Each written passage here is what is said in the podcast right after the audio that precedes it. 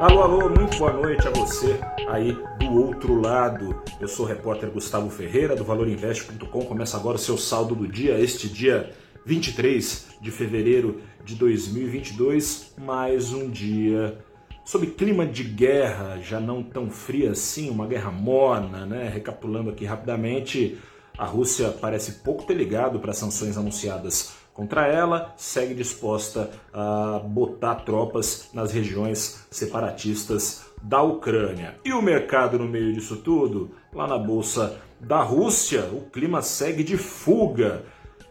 Parte dessa fuga tem desembocado na bolsa brasileira. Não evitou a queda como ontem, mas amorteceu. O Ibovespa fechou em baixa, ainda assim, baixa de 0,78%. Mas não é o único termômetro da bolsa. Te convido a fazer uma comparação entre os índices MSI de Brasil, Rússia e emergentes para entender melhor como se comportou o mercado financeiro mundial e como o Brasil foi impactado por isso. O índice MSI é um índice que tem dentro dele uma cesta seleta de ações, ações mais visadas pelos estrangeiros. O índice MSI, cujo ETF é negociado em dólar em Nova York, caiu, no caso russo, 11%. Sob forte influência dessa queda, o MSI dos emergentes caiu pouco mais de 1% e o do Brasil não foi tragado para o buraco, subiu 0,18%. Ou seja, apesar de tudo, riscos locais e risco de guerra, ainda assim a Bolsa Brasileira tem mantido um poder de atratividade relativamente maior em relação aos seus pares não fosse assim, o Ibovespa teria caído ainda mais. Um poder de atratividade que é importante dizer, não apenas da bolsa, mas do mercado especulativo em geral no Brasil. E agora eu te convido a problematizar um pouco a queda do dólar, justamente por causa desse poder de atratividade. O dólar hoje fechou cravado nos R$ reais, caiu mais 0,9% já acumula só nestes primeiros dias de 2022 uma queda de mais de 10%. É bastante coisa? É bastante coisa.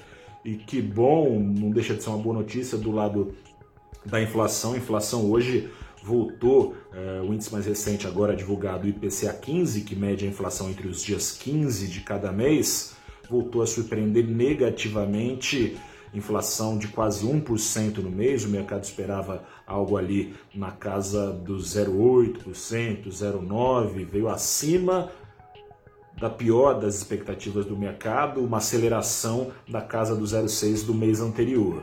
Não fosse o dólar em queda, obviamente essa inflação tenderia a ser ainda maior. Mas como eu disse, vamos problematizar aqui hoje está acontecendo é que a renda fixa brasileira está atraindo muito dólar.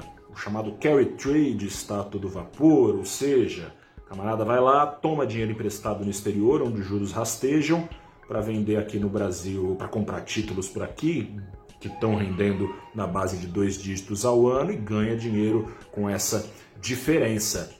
O problema é o seguinte: esse capital especulativo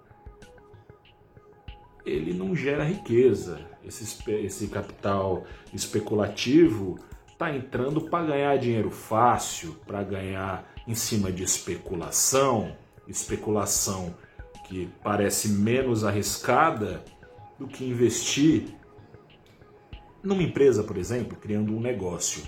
E se dólares estão entrando como estão entrando, estão entrando porque os juros estão aonde estão e seguem caros. O dólar está na casa dos cinco reais. De 2020 para cá, acumula uma alta ainda de 24% em patamares o dólar bem acima dos praticados no exterior. Se os juros estão conseguindo atrair esses dólares, embora ainda estejam caros, estão onde estão justamente porque os riscos são elevados. Ou seja, tem uma cilada em jogo. Esse dólar caindo, obviamente, em si uma boa notícia, mas tem uma cilada que é a seguinte: caso a sensação de risco volte como estava no final do ano passado, a crescer mais aceleradamente que o rumo dos juros, como entraram facilmente, esses dólares podem partir facilmente e tem eleição chegando, ou seja, não dá para comemorar. Problematizamos? Problematizamos. Um grande abraço a você, boa noite, até a próxima e tchau.